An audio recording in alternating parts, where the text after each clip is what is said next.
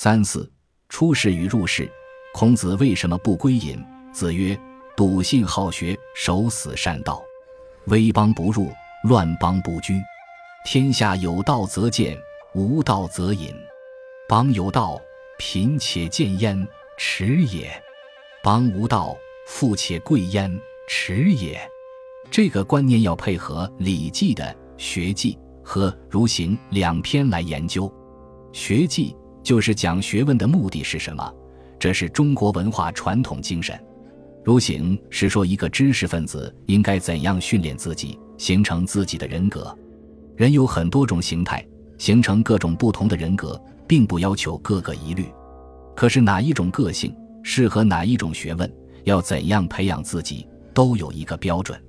现在孔子所讲的这一节，也等于《礼记》中学记和《如行》两篇所讲的个人问题。笃信好学，守死善道，就是一个思想、一个信仰的问题。服从真理，要绝对笃信，还要好学。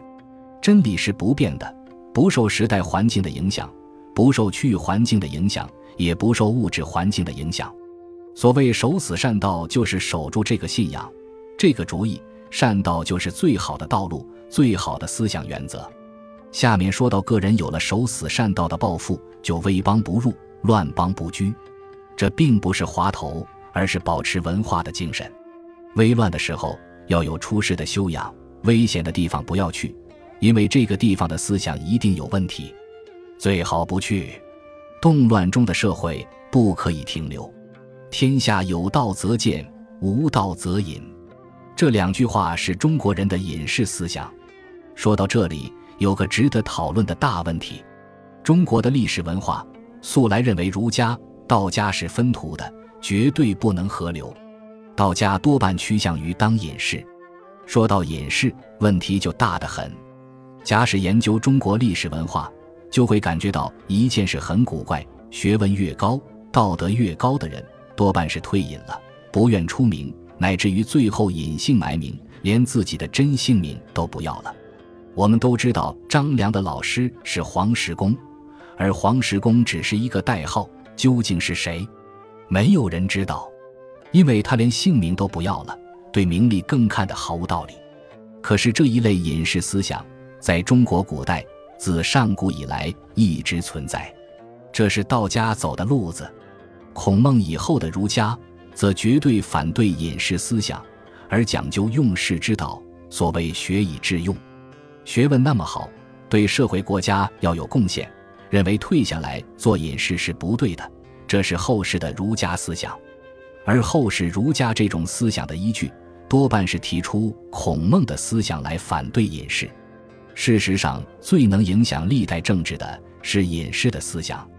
如果以西洋文化的政治思想来说，中国的隐士思想有点像所谓不同意的主张，但并不是不合作，不合作又是另外一个观念。西方文化现在还保留这一思想形态，如民主社会的投票，不投同意票，也没有投反对票，可就是不同意的意思，先保持自己的立场。这还只是勉强的比喻，可是中国历代政治受隐士思想影响非常巨大，历史上有名的故事。如汉高祖时代的商山四号，所谓好是头发都白了的老头子，从秦始皇时候就当隐士不出来的四个老头子，学问很好，名气很大，道德很高，可是不出来。到了汉高祖的时候，年纪很大，须发都白了，被尊为四老。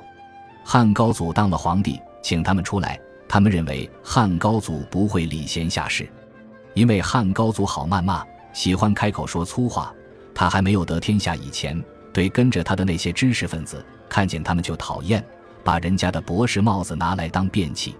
陆贾劝他要尊重读书人，他说：“乃翁天下马上得之。”照现代的白话，老子的天下是打来的，你们啰嗦什么？后来天下太平了，知识分子出来替他摆布了一下，他才尊重读书人。这也是陆贾告诉他“乃翁天下马上得之，不可马上治之”的善意结果。汉高祖是绝顶聪明的，他问该怎么办，告诉他要建立制度等。制度建立以后，第一次上朝，他坐在上面当皇帝，这个味道很好。这时才认为读书人有道理，于是李请商山四号出山，他们不答应。后来他要立太子传位时，宫廷中发生了一个大问题：汉高祖几乎要把吕后所生的孝惠帝当时的太子废掉，改立他所喜欢的戚姬所生的儿子如意为太子。吕后问计于张良，张良就告诉吕后，只要孝惠帝当时的太子把商山四号请来。汉高祖就不敢废太子了。吕后果然教孝惠帝以卑辞厚礼，把商山四号请来为上宾。汉高祖见到这情形，就告诉戚姬：“太子党羽已成，连自己请不到的商山四号都请来了，改立如意为太子的事免谈了。”这就看到政体问题、社会的思想问题。为什么学说思想对政治产生如此的影响？同时也说明了隐士的重要。隐士们后来到魏晋被称为高士，有一本书名《高士传》。高士即高尚之士，学问很好，才干也高，也许出来可为治国的大才，可是，一辈子绝不出来做事。当然，不出来也有好处，否则出来万一做不好，这一辈子英名也没有了。越不出来越高，有人一辈子做高士，到了宋朝则称处士。当然。有的处士是怕考试考不取，故意当处士不做官，不要功名富贵，因此名气越来越大。有时候皇帝特别启用，不经考试还可以做做官。当然，真的处士还是有的。宋代有这样一位处士，名叫杨浦。宋真宗请他，他不出来。后来硬是下命令给地方官，用各种方法软硬兼施，逼他出来了。到了京师，真宗对他很客气。问他说：“先生一路来，一定有很多人送行，其中有好的诗吧？”他说：“只有我的老伴送了我一首诗。”真宗说：“夫人的诗一定很好。”于是要他念出那首诗。更休落破单杯酒，且莫昌狂爱咏诗。今日捉将关里去，这回断送老头皮。真宗听了哈哈大笑，留他在京里玩了几天，就送他回去。他和同时的众放一样，都是真正的处士，硬是不想出来。另外，像唐朝武则天时的卢藏用，因终南山地进京师，畅言隐居，结果被征召入朝为官，这又是处士的另一种手段了。所以后来成语所说的“终南捷径”，就是指这么回事。陆放翁曾有一首是批评也是称扬隐士的诗：“知石山七恨不深，人知已是复初心。”不须先说严光背，直自嘲由错到今。后世儒家认为这些不同意主义的隐士、高士、处士很可恶，不应该；而认为有学问的人应该对社会国家有所贡献。为什么一辈子做学问不肯出来？他们就说孔子是骂隐士的。在后面的《论语》中，我们可以看到，孔子碰到好几个当时的隐士，都挨了骂。那么孔子挨了骂后怎么讲呢？孔子说：“鸟兽不可与同群。”后世的儒家就引用这句话，解释为孔子不同意这些人，骂他们是鸟兽。这个话解释错了。实际上，孔子的思想对隐士非常崇敬。所不同的是，孔子的圣人胸怀对于社会国家是知其不可为而为之。虽然知道挽救不了，可是他硬要挽救，做了多少算多少。孔子所以为圣，就在这里。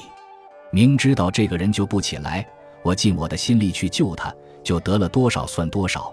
这是孔子之圣。隐士们的道家思想，则就不起来就不救。